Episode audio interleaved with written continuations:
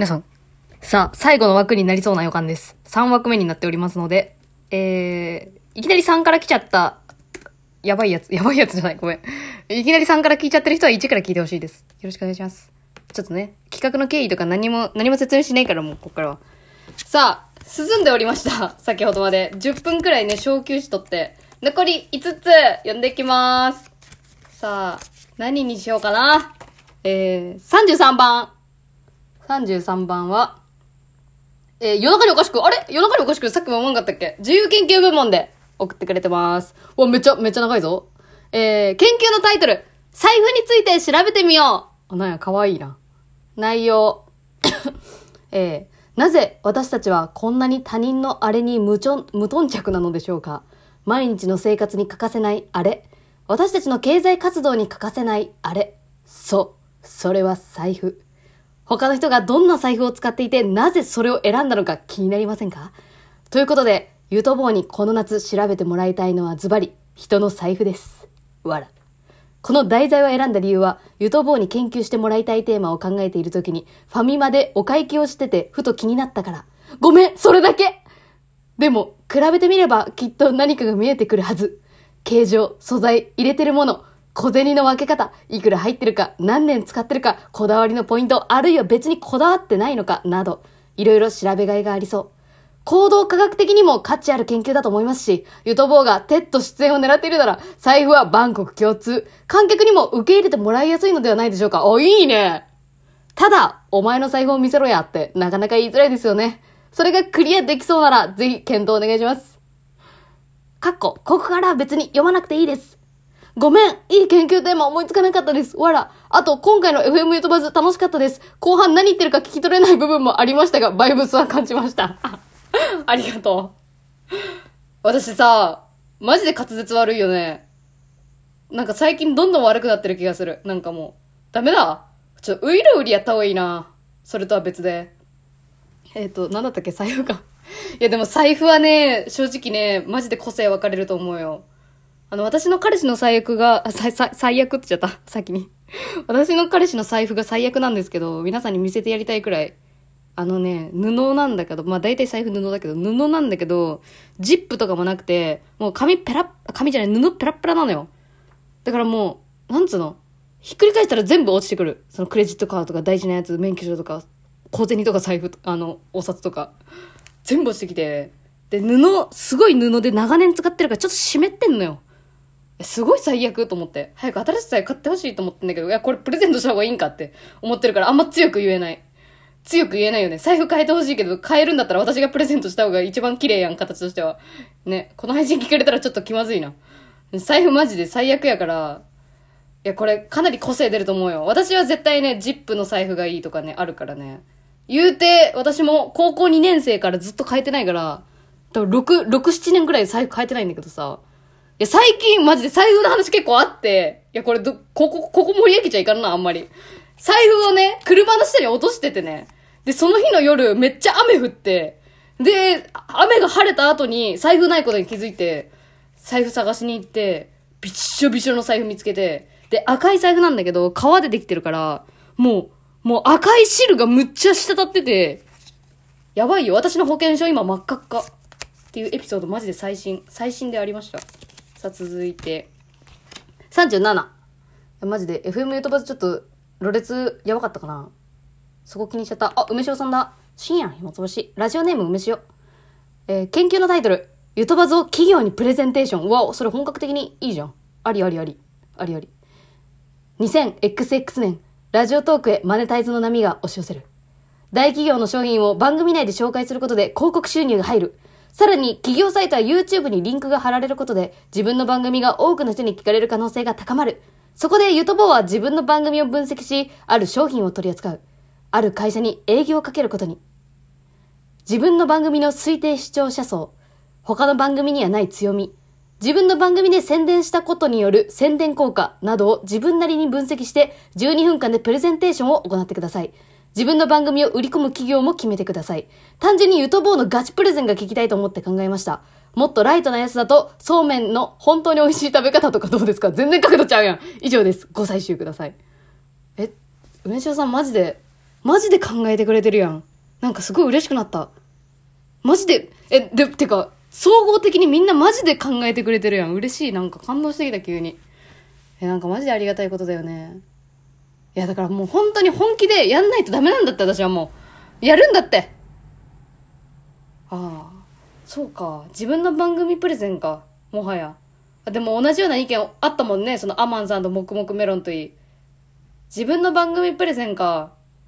これあれだね、その夏休み企画っていうのほほーんとしたやつとはまた別件でガチでやりたい、やった方がいいなって思ったな、今。自分の番組の、でもそうだよね。私のでも視聴者層さ、結局さ、固まってはないんだよね。一番上でうちのお母さん、お母さんくらい、50代後半世代。一番下でも10代後半か。で、一番多い層は多分ね、20代前半から後半なんだよね。一番多いの、多分。やっぱ同年代が一番多いんだけど。いや、ちょっとなんか、番組でせん、なんか宣伝してみようかな、なんか、ステマみたいに。あ、でもそれこそ読書でいいな。本買ってさ、この本宣伝して、あの、ゆと、ゆとばずで紹介されてたあの本、僕私も買いましたっていう人がたくさんいたら、そういう風にやれるのかもしんない。あ、じゃあこれちょっと夏休み企画終わった後の次のステップって感じでもあるかもしんないな。うわ、マジでむちゃくちゃいい意見。ありがとうございます。さあ、あと3つ、あ、時間足りるかしら？はい、次。32番。32番。ちょっとブリコ。かわいい。えー、スクランブルエッグのせカレー。さあ、お、いいね。えー、研究のタイトル。ウィキペディアのうんこのページからリンクを辿って、カレーのページにたどり着くかの研究。たどり着かんやろえ、めっちゃ、何それ？めっちゃ面白くて考えんな。すご。え、内容。ゆとぼ、こんにちは !9 歳190ヶ月の女子です。ちょ、まけ、計算めんどくさい。計算だる？何歳？で、何歳やそれ？でも20前半だよね、多分。いや、わからん !12 ヶ月で1年やった。ちょ、待って、計算できん。ざっくり。あらさ？あらさ？はい。えー、先日はバイトのアドバイスありがとうございました。あ、そっか、スクラムエッグのせカレーや。マジでいい、いい質問やった。あれから毎日申し訳なさそうな顔と声の練習に励んでいます。謝るとき使えますね、これ。そうそう言うた。申し訳ございません、これなんだから、ってやるといいですよっていうアドバイスね。この話なんやねんと思った人は過去回聞いてください。おかげさまでバイトにもなれました。ゆとぼうのおかげです。ありがとうございました。いや、とんでもない。絶対私のおかげではないと思うんですけど、よかったです。そして、自由研究の課題募集とのことですが、ウィキペディアのうんこのページからリンクを辿ってカレーのページにたどり着くかの研究するのはいかがでしょうか？斬新私はやったことないのでどうなるか未知数です。それでは。PS、先日のイキリキッズラジオ面白かったです。少し疑問に思ったのですが、ゆとぼうさんはスケベな動画を見ないのですか？私の周りは私はじめ8割くらいいたし、なんで、なんで、ん ?8 割くらいいたし、な、なんでいるので？あ、8くらい、あ、じゃ5時かな？これ。全員女で8割くらい見てるので驚きました。下い話苦手でしたらスルーしてください。なるほどね。あ、ちょっと事務所 NG なんで下い話 NG。うん。NG なんやけど、え、全然、あのー私マジで、あのー誰よりも詳しいと思うで。誰よりもマウント取れるくらい詳しいと思うで。だって、まず私バイト先に AV ばっかりありますから、誰よりも詳しいで、マジで。うわ、このタイトル、キモーっていうのめっちゃあるから、キモーって言うと失礼かもしれないけど。